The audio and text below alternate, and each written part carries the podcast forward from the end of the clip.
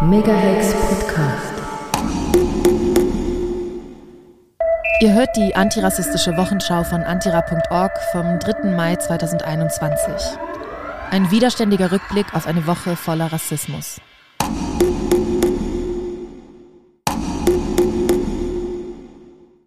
Was ist neu? Syrischer Geflüchteter auf Lesbos zu 52 Jahre Haft verurteilt. In einem unfairen Verfahren wurde ein Mann von den griechischen Behörden zu einer hohen Haftstrafe verurteilt, weil er ein Boot mit geflüchteten Menschen von der Türkei nach Griechenland gesteuert haben soll. Das Gericht verurteilt damit stellvertretend die Migration nach Europa im Allgemeinen. KS war mit seiner Familie von dem Bürgerkrieg in Syrien in die Türkei geflohen. Da er dort den Militäreinsatz für die Türkei verweigerte, wurde er inhaftiert und gefoltert, woraufhin er mit seiner Frau und drei Kindern weiter nach Griechenland floh. Die Familie erreichte im März 2020 die griechische Insel Chios. Zu dieser Zeit hatte Griechenland im Zusammenhang mit einer Auseinandersetzung mit der Türkei allen Ankommenden unrechtmäßig das Recht verweigert, ein Asylgesuch zu stellen. Anstelle dessen wurden systematisch Strafanzeigen wegen illegaler Einreise wegen ankommenden Menschen gestellt. Zusätzlich zu diesem Vorwurf wurde KS nach seiner Ankunft zu Unrecht beschuldigt, das Boot, mit dem er und seine Familie ankamen, gesteuert zu haben und wurde zusätzlich wegen Beihilfe zur illegalen Einreise angeklagt. Es gab weitere Anklagepunkte, von denen er jedoch freigesprochen wurde. KS wurde in nur wenigen Stunden wegen unerlaubter Einreise und Beihilfe zur illegalen Einreise zu 52 Jahren Haft, 10 Jahre plus ein Jahr für jede Person auf dem Boot, sowie zu einer Geldstrafe von 242.000 Euro verurteilt. Der Prozess war von Unregelmäßigkeiten sowie von rassistischen und persönlichen Abwertungen durch das Gericht geprägt. Gegen das Urteil wurde Berufung eingereicht. Meist dauert es etwa ein Jahr, bis es zur Berufungsverhandlung kommt. Bis dahin muss KS in Haft und damit getrennt von seiner Familie leben. Ein Prozessbeobachter erklärt zu den Hintergründen der Anklage, Zitat, die Erhebung solcher Anklagen gegen auf den griechischen Inseln ankommenden Menschen, die angeblich als Bootsfahrer, ausschließlich männlich, identifiziert wurden, ist seit einigen Jahren ein systematisches Vorgehen des griechischen Staates. Sie beruht auf der absurden Vorstellung, dass jeder, der ein Schlauchboot mit Schutzsuchenden fährt, ein Schmuggler ist. Oft sind die Beschuldigten selbst Schutzsuchende und wurden zum Fahren des Bootes genötigt. In der Praxis bedeutet die Verfolgung von Schmugglern, dass jemand aus einem ankommenden Schlauchboot angeklagt wird, das Boot gefahren zu haben, ob es nun war oder nicht. Betroffene werden ohne ausreichende Beweise meist noch vor Ort verhaftet und monatelang in Untersuchungshaft verwahrt. Wenn Ihr Fall schließlich vor Gericht kommt, dauern Ihre Prozesse im Durchschnitt nur 38 Minuten und Sie werden zu hohen Haftstrafen verurteilt, in einigen Fällen zu über 100 Jahren Gefängnis mit sehr hohen Geldstrafen. Zitat Ende. Borderline Europe, die sich seit Jahren intensiv mit der europäischen Grenzpolitik beschäftigen, sprechen von hunderten solchen Fällen, in denen Menschen in den griechischen Gefängnissen festgesetzt werden. Die Verfahren würden nicht fair und rechtsstaatlich ablaufen. Zuletzt wurden unter anderem im vergangenen Jahr die beiden Geflüchteten Amir und Rasuli im Rahmen eines solchen Verfahrens zu 50 Jahren Haft verurteilt. Siehe Antira Wochenschau vom ähm, 2. November 2020. Geflüchtete werden stigmatisiert und als Menschen zweiter Klasse mit weniger Rechten als EuropäerInnen behandelt. Das Justizsystem baut Urteile auf unzureichende Beweise auf, im Fall von KS wurde er nicht einmal als die das Boot steuernde Person identifiziert.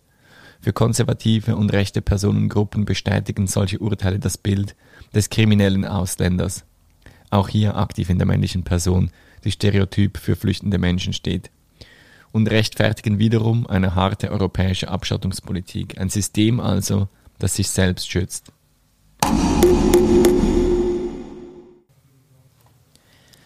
Sea-Watch und Ocean Viking retten hunderte Menschen im zentralen Mittelmeer. Mindestens 27 Menschen sterben auf maritimen Fluchtrouten.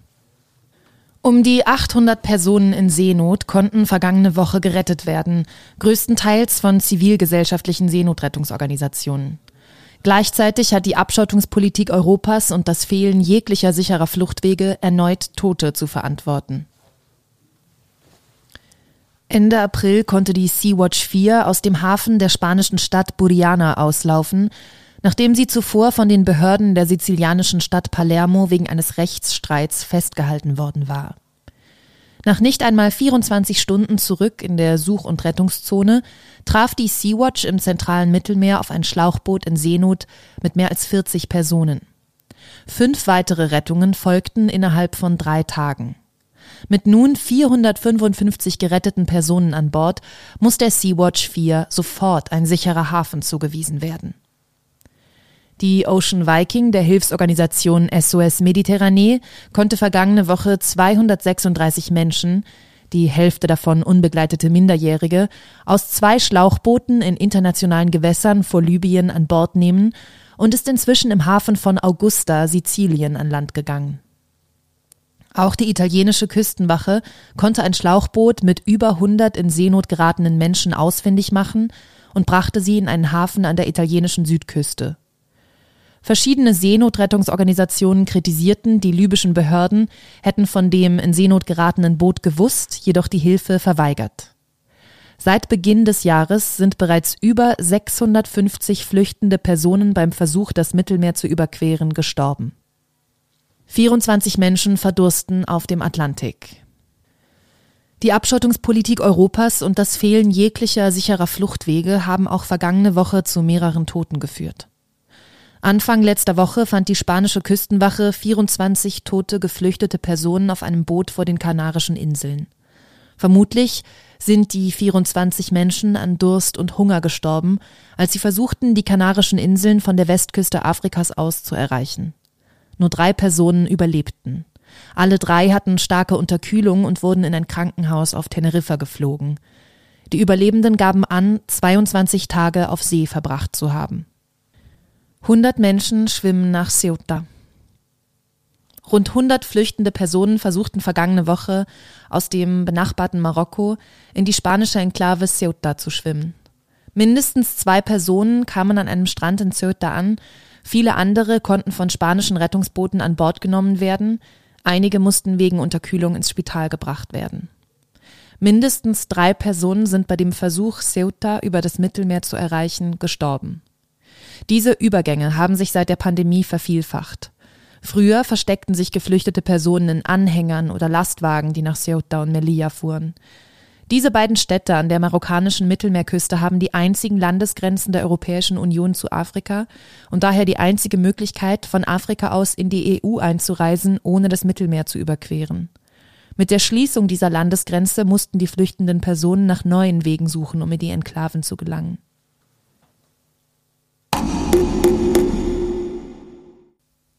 Was geht ab beim Staat? Hashtag Shutdown ORS bei einer Regierung stellt sich hinter die ORS. Es ist eine Niederlage.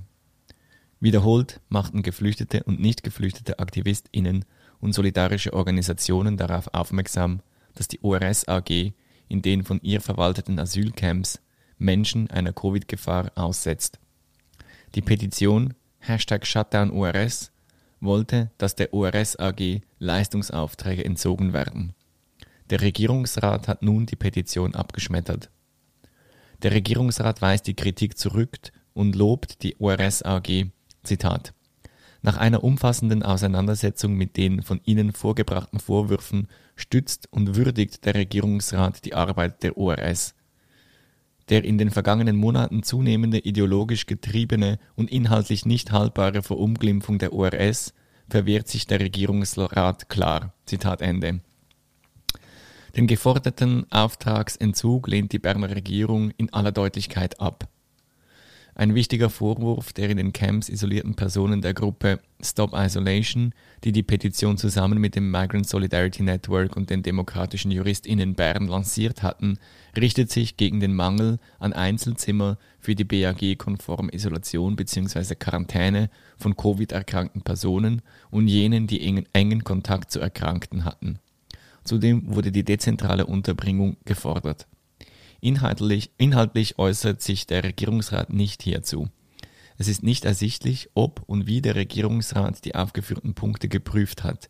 Er schreibt nur, Zitat, sich in Isolation oder Quarantäne befindende Zentrumsbewohnerinnen und Bewohner können separate Sanitäranlagen nutzen und Seit längerer Zeit existiert die Möglichkeit, dass Personen mit rechtskräftigem Wegweisungsentscheid bei Privatpersonen untergebracht werden. Die von ihnen geforderte Möglichkeit der dezentralen Unterbringung besteht folglich bereits. Zitat Ende. Dass diese auch eine erkämpfte Errungenschaft der betroffenen Menschen darstellt, wird mit keiner Silbe erwähnt. Die Leichtigkeit und Dreistheit, mit der die Regierung mit den Forderungen umgehen, zeigt beispielhaft, wie entrechtet Menschen mit negativem Asylentscheid in der Schweiz sind und wie sie politisch geschwächt werden. Was ist aufgefallen? Griechenland. Keine Bildung für Kinder in Camps, Geld von Deutschland nur für Abgeschobene. In den griechischen Camps haben die Kinder keine Chance auf Bildung. Deutschland will nun die Lebensbedingungen von geflüchteten Menschen durch finanzielle Unterstützung verbessern, jedoch nur für jene, die von Deutschland nach Griechenland abgeschoben werden. Die Kinder von geflüchteten Menschen, welche sich in den Camps Griechenlands aufhalten, haben kaum Zugang zum Schulsystem. Während der Corona-Pandemie ist die Zahl der Kinder, welche keinen Zugang zur Bildung haben, drastisch gestiegen. Viele konnten während des letzten Jahres nicht am Unterricht teilnehmen, die meisten hatten jedoch gar nie die Chance, überhaupt bei einer Schule angemeldet zu werden. Die Organisation Refugee Support Aegon hat zwischen Januar und Februar 2021 Befragungen durchgeführt und einen ausführlichen Bericht über die Situation verfasst. Darin beschreiben sie die Problematik der fehlenden Bildung sehr detailliert. Das Recht auf Bildung ist nur eines von vielen Menschenrechten, das in der Migrationspolitik und den Camps verletzt wird. Aufgrund der schlechten Lebensbedingungen lehnen deutsche Gerichte die Rückführung von geflüchteten Menschen nach Griechenland meist ab. Migrantinnen drohen dort Obdachlosigkeit und absolute Armut. Sie haben keine Chance auf ein würdiges Leben. Es gibt nicht einmal die Chance, ein Existenzminimum aufzubauen. Nun hat Deutschland Griechenland angeboten für, Zitat, die ordentliche Unterbringung und Versorgung zurückgeschickter Flüchtlinge, Zitat Ende, aufzukommen. Wie genau dies aussehen würde, ist noch unklar. Jedoch scheint es, als hätte Deutschland nicht das Ziel, die Lebensbedingungen für flüchtende Menschen im Allgemeinen zu verbessern. Die Tatsache, dass sie spezifisch die Unterbringung derjenigen verbessern wollen, die nach Griechenland abgeschoben wurden, zeigt, dass es nur darum geht, Abschiebungen nach Griechenland wieder zu ermöglichen und die Menschen somit aus Deutschland zu entfernen. Was dabei mit all den anderen Menschen in den Camps passiert, kümmert sie nicht. Es geht nicht um ernsthafte Unterstützung, sondern ist lediglich reine Heuchelei.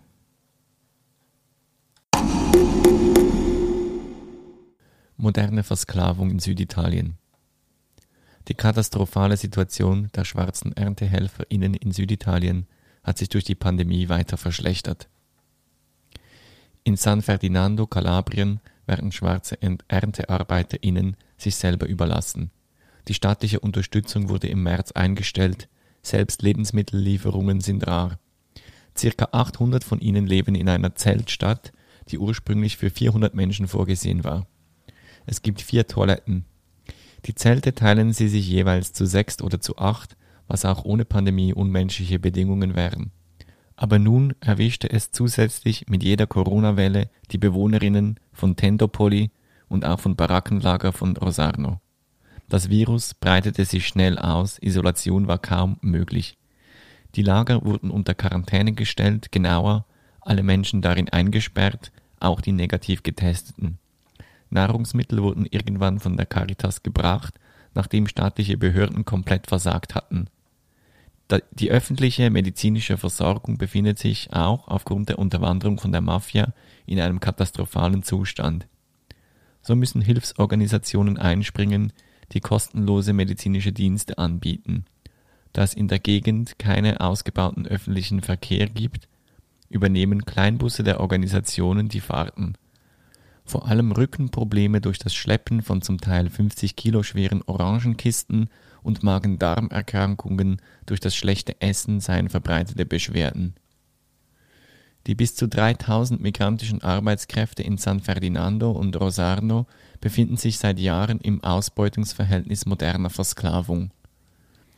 Bis zu 14 Stunden am Tag arbeiten sie für einen Stundenlohn a 2 Euro, obwohl der gesetzliche Mindestlohn 50 Euro täglich vorschreibt. Während der Pandemie hat sich die Lage noch verschlimmert. Die Angst, sich anzustecken, ist groß, doch die Angst, ein positives Testresultat zu erhalten und damit ihre Arbeit zu verlieren, ist größer. Merkblatt zu Grund- und Menschenrechten in Asylcamps. Angesichts der Gewalt, denen Menschen in Asylcamps ausgesetzt sind, erinnern wir hier daran, dass die Menschen- und Grundrechte theoretisch auch dort gelten. Die Behörden und die privaten Unternehmen wie ORS, Securitas oder Protectas, die diese Gewalt organisieren und ausüben, wären an sich verpflichtet, die Rechte auf Grundversorgung, Privat- und Familienleben, Bewegungsfreiheit, Gesundheit, Religionsfreiheit, Zugang zu Rechtsberatung, Rechtsgleichheit sowie zu spezifischeren Rechten von Kindern, Frauen, LGBTIQ-Personen oder Opfern von Menschenhandel zu garantieren. Kritische Juristinnen schreiben in einer neuen Broschüre, was gelten sollte. Zitat der Staat darf die Grund- und Menschenrechte von Individuen nicht aktiv verletzen. Der Staat muss Menschen auch vor Übergriffen durch andere Privatpersonen, zum Beispiel Unternehmen, schützen. Der Staat kann auch verpflichtet sein, bestimmte Leistungen zu erbringen, um die Realisierung von Grund- und Menschenrechten zu gewährleisten. Zitat Ende. Dass der Staat dies nicht tut, wissen alle, die in Camps leben oder den betroffenen Menschen zuhören. Im Merkblatt finden sich juristische Argumente, Prinzipien und Gesetzesartikel, die im Widerstand gegen diese Zustände nützlich sein können. Zum Weiterlesen des Merkblatts geht auf www.plattform-ciap.ch.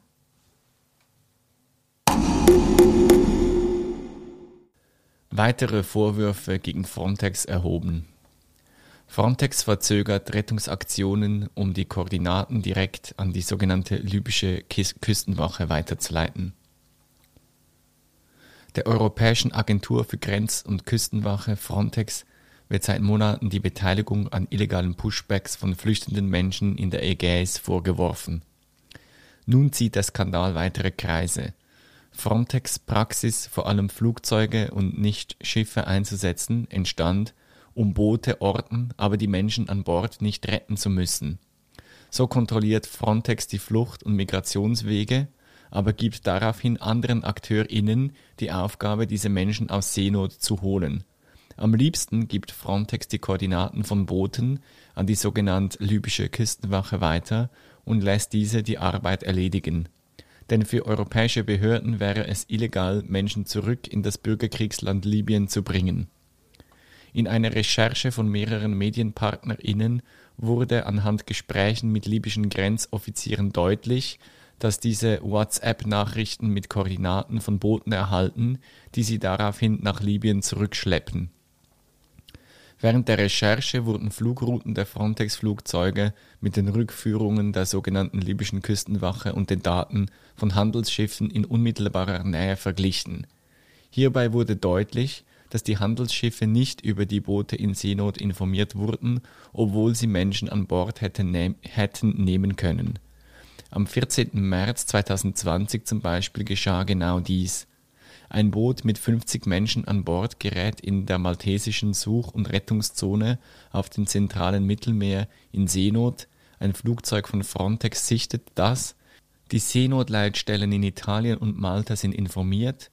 Handelsschiffe sind in der Nähe doch erst nach zehn Stunden taucht die sogenannte libysche Küstenwache auf, um die Menschen zurückzuschleppen. Und dies geschah seit Januar 2020 in mindestens 20 Fällen. Bei diesem von der EU eingerichteten System der Verzögerung starben bereits über 90 Menschen und über 4500 Menschen wurden so im Jahr 2021 in das Elend und die Folterlager Libyens zurückgebracht, mehr als doppelt so viele wie im Vorjahr. Frontex muss endlich Folgen tragen für sein unterlassenes Handeln. Kopf der Woche Adolf Muschk am 25. April war der Schweizer Schriftsteller Adolf Muschk im SRF bei der Sternstunde Philosophie zum Thema Wie geht Lebenskunst eingeladen. Der Moderator Yves Bossa stellte ihm im Gespräch folgende Frage. Würden Sie sagen, uns fehlt heute in der heutigen Gesellschaft diese Ambiguitätstoleranz, wie man so schön sagt. Also dieser Sinn für Widersprüche, für Inkonsequenz. Muschk antwortete daraufhin, die Canceling Culture, die wir heute haben, dass man also bei bestimmten Zeichen, die man setzt, die man von sich gibt, abgeschrieben wird, da bist du draußen aus der Gemeinschaft der Zivilisierten. Das ist bei feministischen Diskursen, bei rassistischen Diskursen und so weiter. Ein falsches Wort und du hast den Stempel. Das ist im Grunde eine Form von Auschwitz. Man stempelt Leute ab und von da an kommen sie als Gesprächspartner nicht in Frage. Man will Leute disqualifizieren, die Schwarze disqualifizieren, das ist sehr ehrenwert, aber diese Disqualifikation gerät ins genau gleiche faschistoide Fahrwasser des Ausschließens der anderen, nur sind jetzt andere die anderen. Zitat Ende. Der Moderator Yves Brossard antwortete zwar auf den zweiten Teil seiner Intervention. Ja, die Gegenseite würde natürlich sagen, dahinter stecken Jahrhunderte, Jahrtausende Leidensgeschichten, jetzt der schwarzen Bevölkerung, der Frauen auch. Und es ist nichts als anständig, da irgendwie hinzustehen und für Anstand zu sorgen und die Leute auch zur Rechenschaft zu ziehen. Doch auf den Auschwitz-Vergleich reagierte er nicht. Muschks Auschwitz-Vergleich mit der sogenannten Cancel Culture ist problematisch. Das Judenexterminisierungsprojekt mit dem, was er als Gesprächsverweigerungskultur fantasiert, gleichzusetzen, ist absurd, falsch und banalisiert den Holocaust. Der Schweizerische Israelitische Gemeindebund SIG warnte schon letzten November davor, dass derzeit, Zitat, in der Schweiz in der politischen und gesellschaftlichen Debatte unangebrachte Vergleiche zum nationalsozialistischen Regime und zur Verfolgung und Ermordung der Juden während des Holocausts zunehmen. Zitat Ende. Der SIG bezog sich dabei zwar auf Holocaust banalisierende Kritiken und Proteste, Zitat, gegen die vom Bundesrat und den Kantonsregierungen erlassenen Maßnahmen zur Eindämmung der Corona-Pandemie, Zitat Ende. Doch im Falle Muschks beruft sich der Auschwitz-Vergleich auf dieselbe libertäre Rhetorik wie die Corona-SkeptikerInnenbewegung. Jegliche Infragestellung des individuellen Benehmens wird als faschistoid und freiheitsbedrohend dargestellt und kann aus ihrer Sicht damit mit Auschwitz verglichen werden. Dass Muschk sich auch nach der Sendung für seine Aussagen nicht entschuldigen wollte mit dem man kann heute nichts mehr sagen Argument kam, passt perfekt in dieses Schema, in dem sich Unterdrückerinnen als Unterdrückte darstellen. Ganz im Gegenteil zu dem, wie sich Corona-SkeptikerInnen oder Muschk selbst beschreiben, ist diese Rhetorik nicht systemkritisch oder progressiv, sondern bestärkt dominante Gesellschaftsstrukturen. Was war eher gut? Über 500 aufnahmebereite Städte in Europa bilden Gegengewicht zur Abschottungspolitik.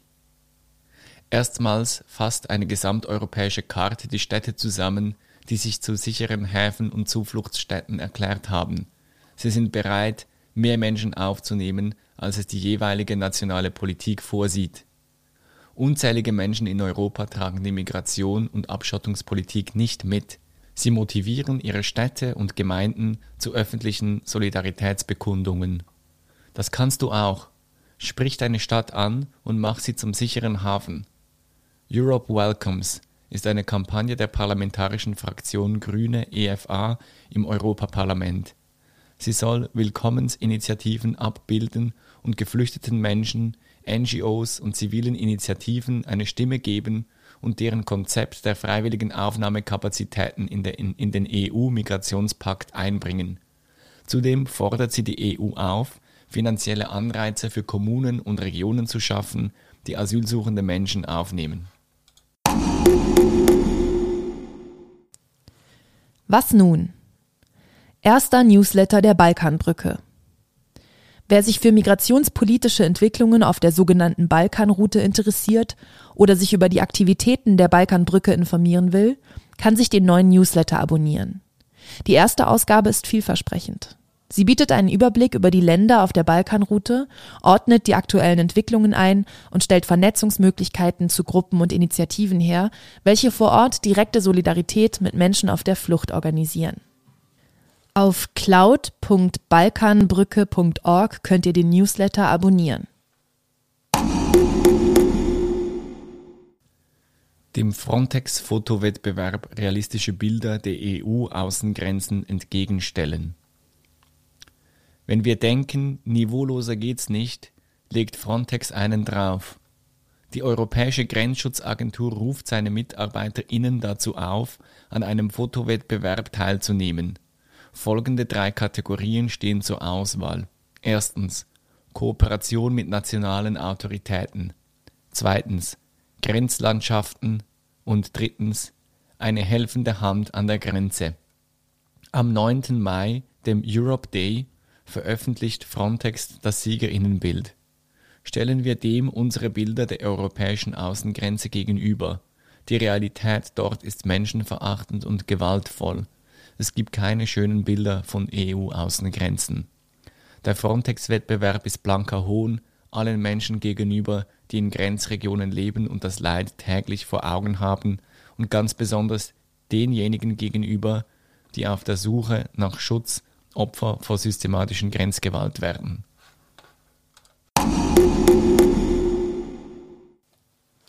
Wo gab's Widerstand? Kirchenasyl in Deutschland und der Schweiz. Ein Gericht in Deutschland entschloss sich gegen die Kriminalisierung von Solidarität. Mit dem Freispruch eines Mönchs, der einer geflüchteten Person Kirchenasyl gewährte, entsendet das Gericht ein positives Signal. Auch in der Schweiz kam es in der Vergangenheit zu Kirchenasyl und Kirchenbesetzungen. Die Kirche in der Schweiz zeigt sich jedoch zurückhaltender. Die deutschen Behörden wollten einen Mann gemäß der Dubliner Übereinkommen nach Rumänien abschieben. Der angeklagte Mönch hatte als Koordinator der Flüchtlingshilfe der Abtei den Mann aus dem Gazastreifen geschützt, indem er ihm einen Wohnraum geboten hatte. Die Staatsanwaltschaft hat den Mönch deshalb wegen Beihilfe zum unerlaubten Aufenthalt ohne erforderlichen Aufenthaltstitel verklagt. Der Mönch setzte sich vor Gericht erfolgreich durch, indem er mit seiner im Grundgesetz verankerten Glaubens-, Gewissens- und Religionsfreiheit argumentierte. Eine eher gute Meldung in diesen Zeiten, in denen es meist gegenteilig läuft. Auch in der Schweiz wurde in den vergangenen Jahren flüchtenden Personen ab und zu Kirchenasyl gewährt. Ende 2019 hat der Luzerner Pfarrer Ruedi Beck einer Frau aus Tschetschenien und ihrer Tochter Kirchenasyl gewährt. Nichtsdestotrotz wurden die beiden gewaltsam nach Belgien ausgeschafft. Die Zürcher Pfarrei Liebfrauen stellte einer an Krebs erkrankten geflüchteten Frau von 2011 bis 2018 eine Notwohnung der Pfarrei zur Verfügung. 2019 wurde der Pfarrer wegen Erleichterung des rechtswidrigen Aufenthalts schuldig gesprochen. Auch kam es in der Vergangenheit zu einigen Kirchenbesetzungen, wie beispielsweise an Weihnachten im Jahr 2008, als rund 150 Personen die Predigerkirche in Zürich besetzten. Auf der Seite sanspapiers.ch steht, Sans-Papiers können kaum politisch aktiv werden und mit den üblichen Mitteln auf ihre legitimen Anliegen aufmerksam machen. Sie könnten ja jeden Moment verhaftet und ausgeschafft werden. Durch die Kirchenbesetzungen wurde das Thema Sans-Papiers zum ersten Mal in der Schweiz überhaupt breiter diskutiert. In Kirchenkreisen selbst ist das Kirchenasyl umstritten. Einige meinen, es brauche kein Kirchenasyl, denn der Rechtsstaat macht seine Sache gut. Andere fordern einen zivilen Ungehorsam, wenn der Rechtsstaat ungerecht entscheide. Und in einem Grundsatzpapier des Schweizerischen Evangelischen Kirchenbunds SEK steht, dass Kirchen kein rechtsfreier Raum seien und deshalb im Kirchenasyl keine geflüchteten Personen versteckt werden dürften. Es könne jedoch als Mittel verwendet werden, um die Behörden dazu zu bewegen, in einem konkreten Fall ihre Entscheidung nochmals zu überprüfen. Zitat Kirchenasyl ist eine Ultima Ratio. Es bleibt somit eine Ausnahme und darf nicht durch leichtfertige Anwendung seiner Wirkung beraubt werden. Zitat Ende. Während hier in der Schweiz über das Kirchenasyl debattiert wird, findet es in Deutschland verbreitet Anwendung, wie zuletzt der Freispruch des Benediktinermönchs zeigte.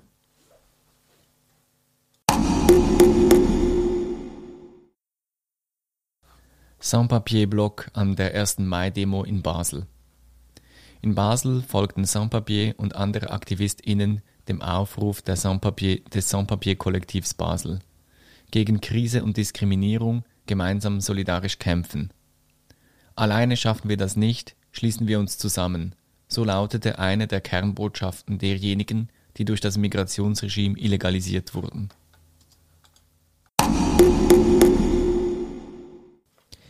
Ihr hörtet die antirassistische Wochenschau vom 3. Mai 2021 von antira.org.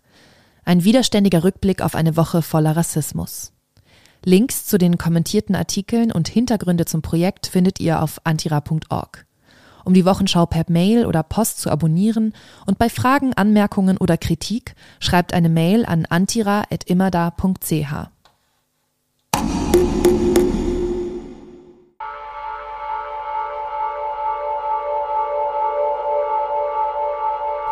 Megahex Podcast.